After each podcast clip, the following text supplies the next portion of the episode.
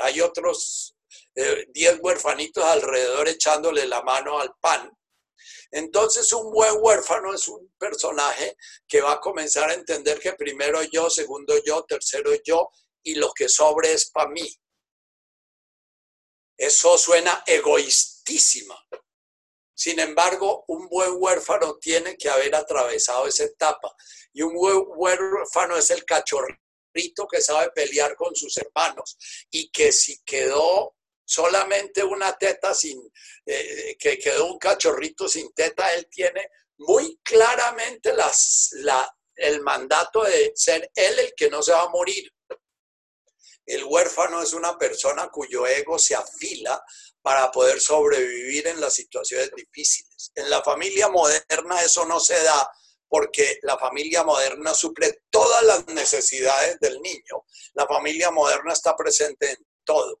Cuando yo veía a los guajibitos jugando de 3, 4 años con unos palitos chiquitos, con unas enormes serpientes cascabeles, y, le decía a las mamás guajivas, mira el guajivo, eh, se lo, lo, va a picar la culebra, y decía la guajiva, si el penecueto quiere, y si penecueto quiere, se echa al agua y se ahoga, y si el penecueto se ahoga, ¿por qué? Porque la madre guajiva era una madre que llevaba 22 siglos sobreviviendo en un planeta, en una armonía con ese planeta. 22, eh, hoy en día dice que 27, 28 siglos, porque la paleogenética está diciendo que eh, eso que llamamos guajivos están por aquí en la Orinoquía desde, el, siglo VII antes de Cristo. Entonces ellos llevaban mucho, mucho tiempo viviendo en armonía con un planeta en donde ni depredaban más ni depredaban menos, sobrevivían en una armonía. Pero para poder sobrevivir tenían que dejar de morir a los hijos que se tenían que morir. el ser humano moderno con esa soberbia y orgullo humano siente que un niño que se muere, eso es una cosa muy terrible y que eso humilla al ser humano el que un ser humano se muera. Lo que aprendí yo con los guajivos es que el niño se le permite entrar en relación con el mundo una vez que se ha bajado de la teta de la madre. La madre lo carga hasta que el niño se baja cuando ya el niño se baja, ya el penecueto tiene que aprender a caminar, tiene que aprender a relacionarse con las serpientes, las arañas y los, y, los escorpiones, y ese aprendizaje lo hace porque si se mete entre un cardo de espinas, él, la mamá sencillamente le quita las espinas, pero no lo regaña por haberse metido en el cardo de espinas. Y si se cae en el caño, y hay alguien que lo saque, lo sacan, pero no, no lo regañan por haberse caído en el caño. Nosotros andamos regañando a nuestros niños porque se ponen en peligro. Entonces, ya eso lo llevamos tan internalizados que estamos todos aquí aterrados porque hay un peligro afuera que nos puede hacer daño. Y eso lo llevamos en lo profundo de nuestro cuerpo. El huérfano que no se le permite, como dicen en, en la terapia que hace la tata, que no se le permite ser confrontado por el mundo a ser un huérfano que no crea la fortaleza ni, eh, ni desarrolla un ego hábil para sobrevivir en el mundo. Entonces, muchos de nosotros que vivimos una eh, infancia muy dura y una adolescencia durísima era porque no sabíamos relacionarnos con el mundo, porque o no nos dieron la seguridad o nos dieron, nos sobreprotegieron, pensaron por nosotros, sintieron por nosotros y nos resolvieron los problemas a nosotros. Entonces el huérfano que no es confrontado va a ser un cándido, porque siempre espera que el mundo le siga siendo eh, eh, le, siendo, le siga siendo mamá, ¿no? Y entonces se siente profundamente resentido porque la mamá no la miró o no lo miró, o profundamente resentido porque el compañero de trabajo lo maltrató, o profunda, y entonces anda todo perdido porque no entiende el mundo, porque, y de ahí pasa muy fácilmente la otra postura que es la paranoia. Los dos huérfanos disfuncionales son el huérfano que cree que todo el mundo le quiere quitar el pan a él. Y entonces que todo el mundo está de acuerdo para joderlo y es la víctima. o el, cándido que cree que de todas maneras él tiene derechos y le van a respetar sus derechos porque sencillamente es él, él es un ser humano que tiene derechos y entonces que se los van a respetar. Bien, vamos a dejar para el siguiente Netkada, eh, eh, el, el, seguir elaborando este gusanito que tiene que de alguna manera entender que un día tiene que dejarse morir para ser pupa. Los dos siguientes arquetipos con los que vamos a trabajar son con el guerrero y con el ayudador. El ayudador es el último de los arquetipos del ego. El ayudador es una persona que ayuda porque todavía él necesita comer y comer y comer, y el guerrero también ayuda porque necesita comer y comer. El gusanito se tuvo que criar sin tener una conciencia de guerrero ni una conciencia de ayudador. El ser humano entendió a través de los mitos que generó que si él creaba unas alianzas con otras personas, él podía conseguir más fácilmente el pan. Y que si creaba una alianza mítica, el pan era todavía más fácil de conseguir. Entonces, el guerrero es el que de alguna manera sabe construir alianzas para disminuir el trabajo de conseguirse el pan, pero todavía es un depredador. El guerrero es ego, depredador. Todavía no ha entrado en la siguiente etapa, que es morir al gusano, que es morir al ego en función de engordar y comenzar a vivir el, el, el ego en función de transformarse, en función de metamorfosearse, que va a ser el destructor, el ayudador, que ya son los arquetipos de la siguiente etapa. Sin embargo, la raza humana está tan inconsciente que ni siquiera se considera que después del ayudador hay un nuevo arquetipo. Por eso la mayoría de mitos humanos es unos seres humanos profundamente ayudadores que van a poder crear un gran rebaño de huérfanos que va a poder ser atendido en sus necesidades, que no va a sufrir las carencias, como es el, mito del Estado moderno que cumple con, proteger a cada uno de sus ciudadanos. Y bueno, no protegernos nos encierra a los viejitos aquí, los inservibles. Eh, vamos entonces ahora a meditar un ratico. ¿Qué es meditar nuevamente? Como tenemos mucha gente nueva, entonces yo siempre estoy hablando de cositas. Meditar es lo que hace el gusanito una vez que ha logrado soltarse de su piel y se queda quietico un ratico. Después de quedarse quietico un ratico, se revuelca para reconocerse nuevamente. Meditar es quedarse quietico un ratico para reconocer ese ego funcionando a nivel mental, funcionando a nivel emocional, funcionando a nivel físico, funcionando a nivel del hacedor, porque gran parte de la meditación se gasta en un ego que sigue trabajando aunque estemos quietos, ¿no? Entonces mis meditaciones son arreglando las colmenas, mis meditaciones es preparando la meditación. Mis meditaciones son escribiendo el libro que estoy escribiendo. Mis meditaciones son pensando en el paciente que va a... Ya, mis meditaciones son eh, en el hacedor.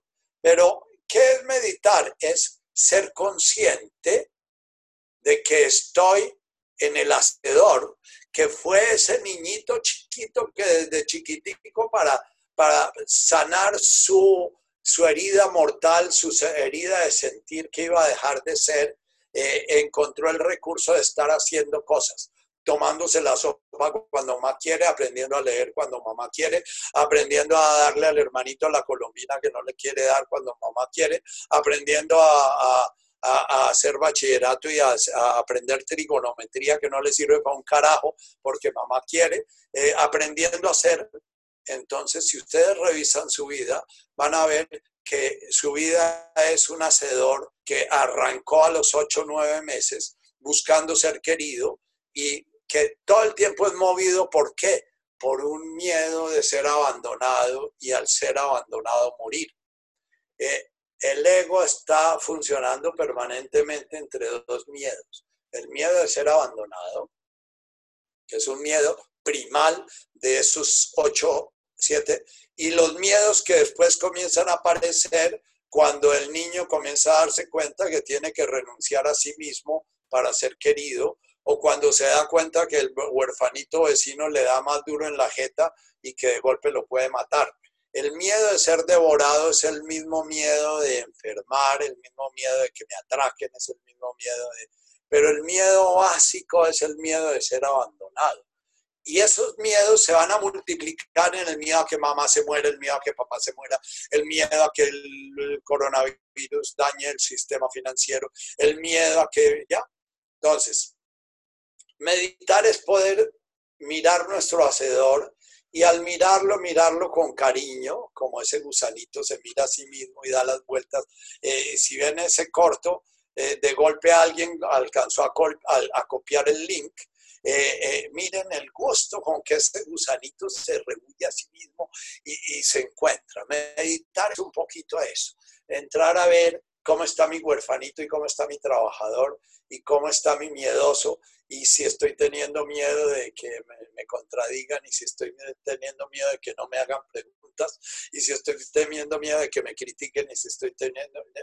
Es eso. Y ver mi miedo en el mundo emocional, que no es fácil de ver, y ver mi miedo en el mundo mental, que es más difícil de ver, pero más fácil de ver porque es rápido. Ahí aparecen rayos y se sale de un lado a otro y cuando yo enfoco mi atención en un miedo, ese miedo se escabulle porque la mente sabe que si la ponen en la conciencia la, la desvanecen. Entonces ella aprende a brincar y brincar y brincar y brincar, ¿no? Y verlo fundamentalmente en mi cuerpo, que es el espacio que tengo para mantener quieto. El cuerpo es más fácil de mantener quieto que la emoción y la mente. Entonces el gusanito se queda quietico ahí. Lo mismo nosotros ponemos nuestra posición flor de loto y nos quedamos quieticos para ver qué está pasando en nuestra mente, en nuestras emociones, en nuestro cuerpo. Lo que primero pasa es que la mente nos arrastra y nos identificamos y nos perdemos la conciencia. Pero si alguien nos pregunta, ¿está consciente? Vamos a decir, sí, estoy consciente. Pero ¿quién es el que nos pregunta, ¿está consciente? La conciencia. Entonces nos dice, y la respiración, ah, se me había olvidado, me había ido en mi mente y vuelvo otra vez a mi respiración, una y otra, y también mi cuerpo, ah, me desgoncé, ah, me vuelvo a poner en mi postura que mi columna esté recta, ah, me, volví a despistar. Después de 35 años de meditar, yo medito una hora en la mañana los días de fiesta y de esa hora creo que puedo estar atento por ahí 10 minutos. El resto estoy dando vueltas y brincando y brincando. Pero cada vez tengo más capacidad de darme cuenta en dónde estaba, darme cuenta en dónde estaba distraído, de dónde me distraigo me distraigo de la atención. Entonces, la atención vuelvo y la llevo al cuerpo, que es lo más fácil de atender. Si yo te digo, inspira y expira, tú vas a estar muy claramente presente. Es muy fácil, pero así como es de fácil, es fácil irse. Entonces, cierra tus ojos ahora, ponte en una postura que no te duermas, no estés echado boca arriba ni nada, eh, en una postura, eh, voy a usar una palabra pornográfica, erecta, usando tu humanidad, que de la coronilla al coxis haya una vertical, cerrando tus ojos, lleva tu atención a tu respiración y mientras inspiras, oyes esa campanita que es, va a representar esa atención que llevas a la respiración cada vez que te das cuenta que te fuiste. Recuerda esta campanita y cada vez que vuelves, dejas que suene esa campanita. Al expirar comienza a dejar que allá dentro tuyo suene el sonido Avum y siente ese sonido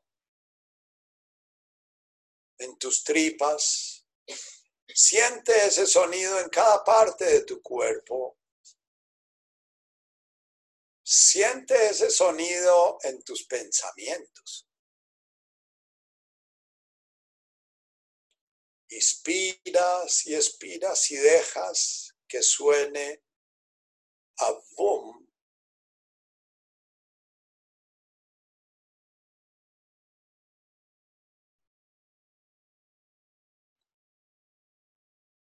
Siente ese sonido como pasa por tus tripas, qué tonalidad le da al aire que sale. Y al permitir que el aire salga con ese sonido, imagina ese de guasmaya de pensamientos, emociones, sensaciones que se está dando. Mira cómo ese abum se está manifestando en miles de pensamientos, sensaciones, en el, tu tono muscular, en tus huesos en tus fantasías de estar haciendo cosas.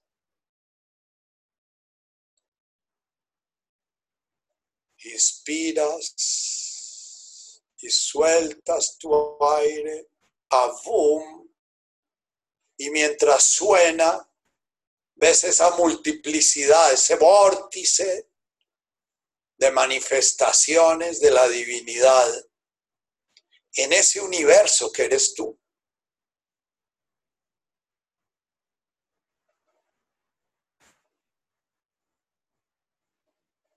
Inspiras. Siente tu inspiración entrando hasta el piso de tu pelvis. Siente tu inspiración entrando hasta la punta de tus pies. Y expiras dejando que ese sonido, esa vibración, manifieste ese deboche maya. Ese amor tomando mil formas en las cuales se ama y goza esa danza que presencia.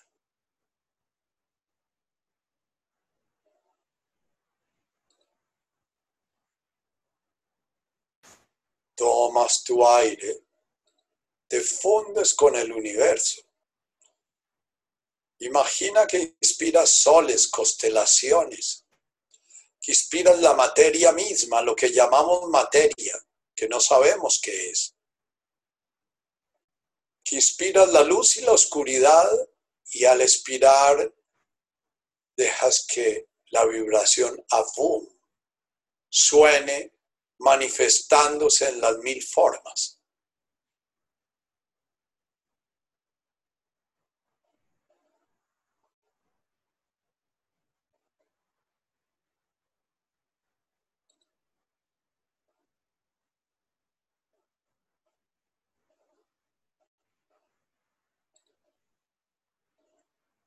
Y ahora comienzas a ver las formas en que se manifiesta y vas como en el ejercicio que hicimos la vez pasada de la cometa, vas mirando cada forma, cada sensación, cada emoción, cada familia de pensamientos, porque los pensamientos son como constelaciones, la vas mirando como una cometa que vuela en el cielo de esa gran espaciosidad de la conciencia.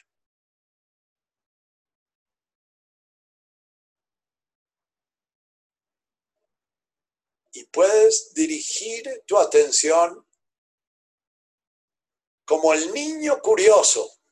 Pasas de ver la constelación de Virgo a ver la constelación de Orión y después pasas a ver la de Cáncer vas mirando las distintas cometas.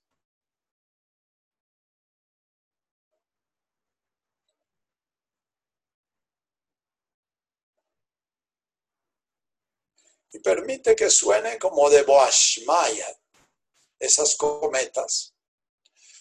permitiendo que ese sonido te conecte con ese sonido fundamental, Avum, Aum.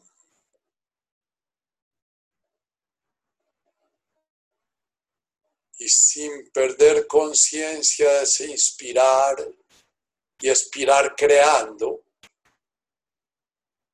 inspiras el universo entero y expiras creando ese universo de cometas. Vuelve tu atención a ese sitio desde el cual estás contemplando ese universo manifestado. Ese sitio desde el cual estás creando ese universo de formas mentales, físicas, sensoriales.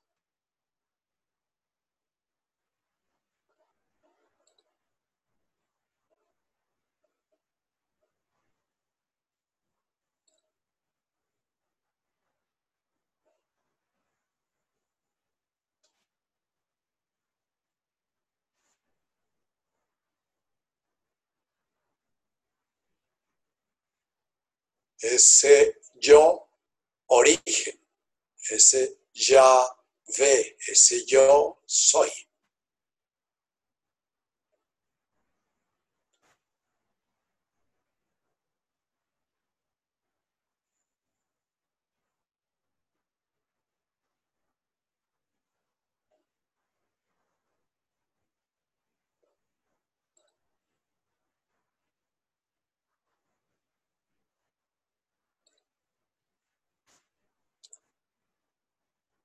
Y date cuenta cómo esos hilos de la atención se pierden a veces. De golpe hay una de esas cometas en la cual queda tu atención puesta.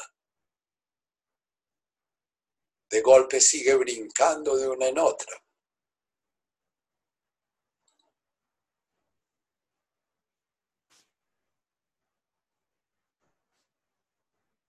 Y experimenta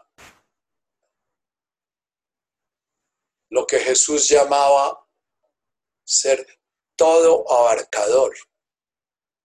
No hay cometas feas, no hay cometas bonitas, no hay cometas buenas, no hay cometas malas. No hay cometas luminosas, no hay sombrías. Todo está abarcado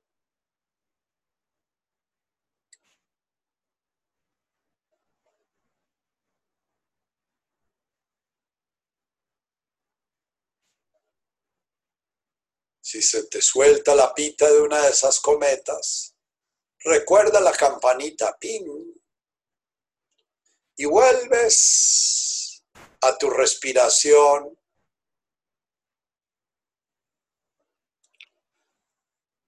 A mirar, a contemplar, a sentir la postura de tu cuerpo a sentir esa columna respiratoria desde su origen, en el punto donde comienza a sentir la entrada de aire hasta el punto donde termina en el piso de tu pelvis. Y esa es como una cometota a la cual puedes volver a coger el hilo de tu atención.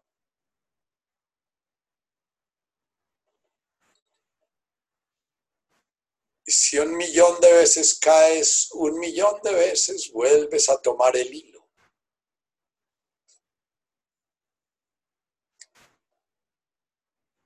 Nunca se aprende. Y esto se hace sin esfuerzo.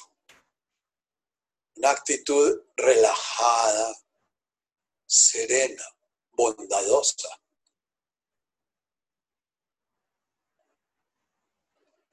Y puedes ver a tu ego peleándote. ¿Y pero por qué no puedes? Pero porque me distraje. Y míralo con la misma bondad como si fuese otra de las cometas. Como la ardillita que es tu ego así toda inquieta. que no se puede quedar quieta. Es como el gusanito comiendo y comiendo y comiendo agitado. Míralo, amorosamente, que ese es el gusanito que está haciendo su carga energética para un día comenzar su metamorfosis, abrirse a ese nuevo espacio de conciencia que llamamos el reino del amor.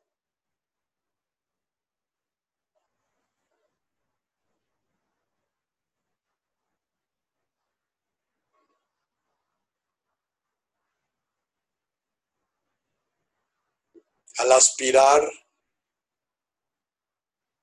aspirando a ese universo entero,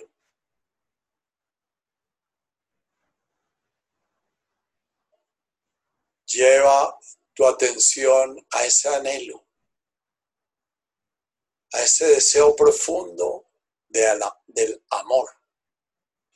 Mientras seas gusanito, va a ser de ser amado, de ser amada, de ser reconocido, de ser valorado, de ser tenido en cuenta. Por ahora, el amor se manifiesta de esta manera centrípeta. Todo gira hacia ti. Eso lo llamamos egoísmo. Pero es una etapa de tu vida.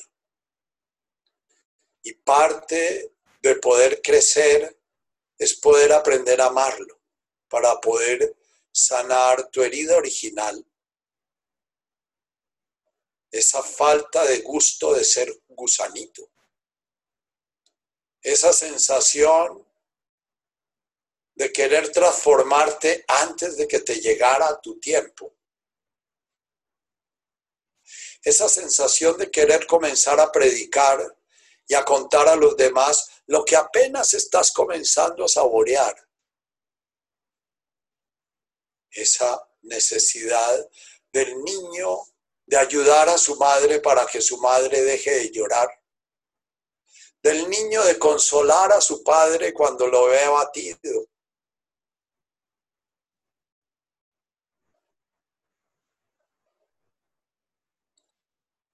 esa sensación que es la herida original que nos lleva a querer crecer más rápido de lo que es nuestro proceso, la impaciencia.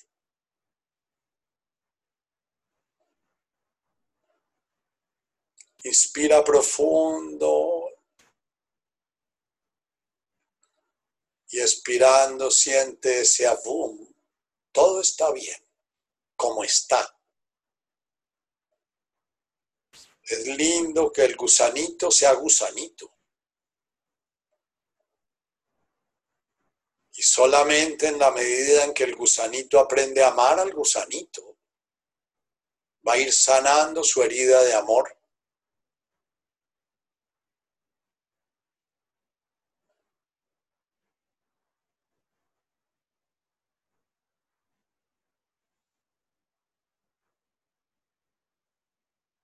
para poder un día trascender el último de los arquetipos del ego, que es el ayudador.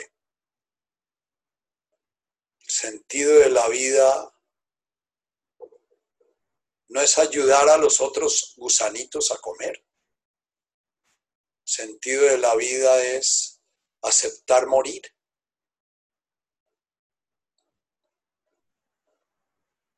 para poder despertar a otra realidad, donde podremos ser fecundos y poner huevitos, aparearnos, realizar el arquetipo del amante y poder realmente ser fecundos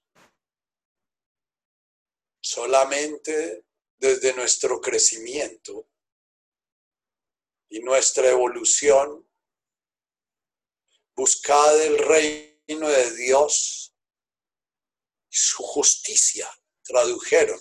Justicia es una palabra que ahora meditándola te hace estremecer. Ese origen de la guerra, origen de la competencia, origen del resentimiento, que trabajaremos luego. Justicia para Jesús era ese orden que descubre la larva una vez que despierta sus ojos de mariposa y comienza a inflar sus alas para dar su vuelo. Justicia es un orden que el ego no entiende, porque el ego el único orden que entiende es el de para mí, para mí, para mí.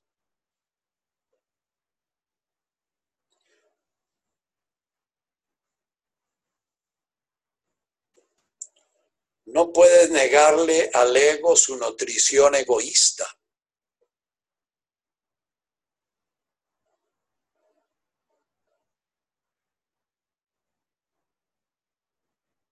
pero sí lo puedes orientar a que no haga caminos para los cuales no está preparado.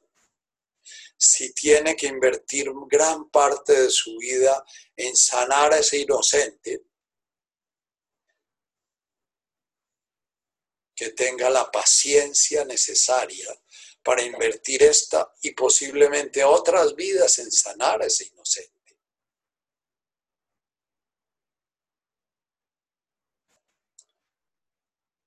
posiblemente si lo sana, esa conciencia en un nuevo cuerpo encarnará con una madre que lo pueda reconocer y darle esa sensación de ser desde el comienzo, como es posible que la tengan muchos seres que han despertado. Si tu trabajo es ser un buen huérfano, un buen huérfano es el que se satisface con el pan que ha comido.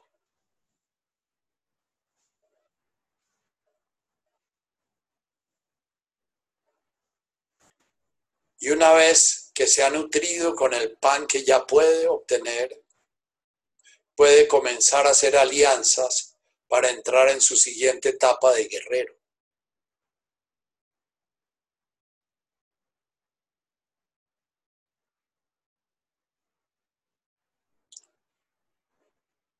Parte del sentido es entender que no somos iguales, que cada ser encarnado es una manifestación distinta, diferente, única e irrepetible en el universo.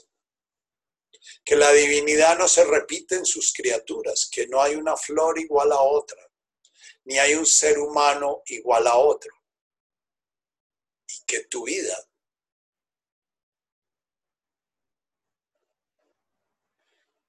iniciará a sanar el día que aprendas a amar tu vida como es.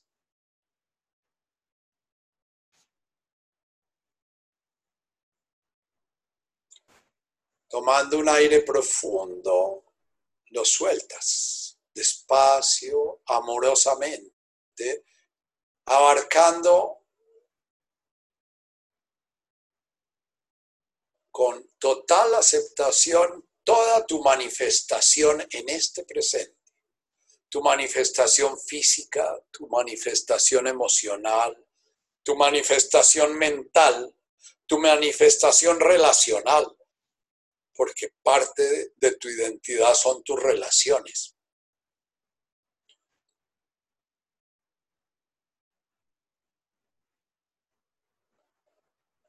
Y cada vez que respires, permítete ese avum, y recuerda esta campanita.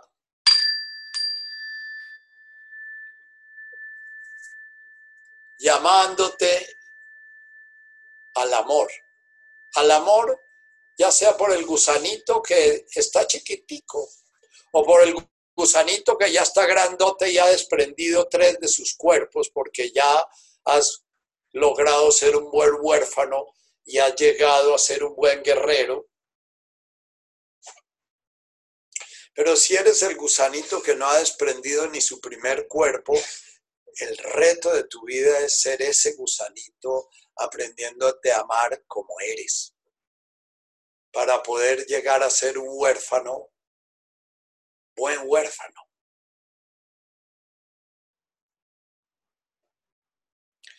Bueno, la tatica, te agradezco mucho y ya es hora de darte libertad porque está tardecito. La tarea que les dejo es, pueden escribir en el chat sus preguntas, no las respondan, porque lo primero que descubrí yo es que tenía que trabajar mi ayudador, porque yo fui un niño que tenía una madre angustiada y parentalicé, y a los cinco años estaba haciendo la primera comunión porque ya quería ser sacerdote, porque ya quería salvar almas, porque muy dentro de mi conciencia estaba muy claro que mi vida no tenía sentido si no salvaba a otros. Ya llevaba en mi seno una herida que tenía que sanar y, y fui ayudador antes de tiempo y me iba enloqueciendo. Mi juventud de cura fracasado fue muy cerca la locura, muy cerca de volverme guerrero, estuve cerca de volverme guerrillero porque la injusticia del mundo no la podía soportar. Lo que no soportaba era la herida de amor. Cuando entendí que tenía que sanar, primero comencé a sanar a través de un largo periodo de mi vida, ayudando a sanar a otros, y ayudando a otros a que tuvieran paciencia y humildad. Si soy gusanito recién nacidito, lo primero que tengo que reconocer es que soy gusanito recién nacidito y que tengo que buscar una madre a la cual devorarme. Pero entonces tengo que devorármela con astucia y con mansedumbre para que no me devoren. Si soy huerfanito, tengo que entender que primero yo, segundo yo, tercero yo y lo que sobre es para mí. Entonces, los invito a eso. Humildad es saber en dónde estoy. Por eso es que cuando hablo del Netkada, lo primero que quiero es que conozcamos de qué tenemos que deshacernos. Porque si nos deshacemos antes de tiempo, la locura es precisamente el despertar a la mariposa cuando no hemos logrado ni siquiera ganar el peso suficiente para desprendernos de nuestra primera capa de queratina de gusanos. Eh, nos vemos entonces en ocho días. Espero que la confusión que les generé no les produzca angustia ni ansiedad, sino que sea una confusión serena, agradable y que digan, ah, entonces me importa un culo. Si no entiendo nada, no me importa nada. Por ahora voy a respirar amablemente. ¿Bien? Puedes abrir el chat. ¿Ah? Se manda a decir que no digas groserías. ¿Quién? Isa. ¡Ay! Perdón, Isa. es que el abuelo. El abuelito. micrófonos para despedirse. bueno, los que quieran. ¿Cómo te va, Isa? ¿Bien? Sí. ¿Oíste al abuelito diciendo muchas groserías? Tienes que decirle a, decirle a tu mamá que te las enseñe, pero cuando seas más grande. Ella sabe, ella no es boba, solo que es educada, ¿ves? Si quieren, activen sus micrófonos para despedirse y sus videitos. Yo ya copié las preguntas que estaban en el chat de acá y las pasé, las pasé a Nacho, ¿bueno? Bueno, y ustedes las pueden también poner en el chat de, de meditación. Bueno, la Joanita, ¿cómo me le va? Bien, Adrianita. Ah. Hola, Nacho. La Adriana, las dos Adrianas, mira. Carlos y la Ana Maía. Ah, la Jimenita. el, Nachito, gracias. Janet tiene Muchas gracias, Nacho. gracias, Nacho. La Claudia. Gracias, Nacho. Natita. bueno. No, chao, chao. Bueno, la María Ángel, hasta luego y gracias por asistir a la fiesta.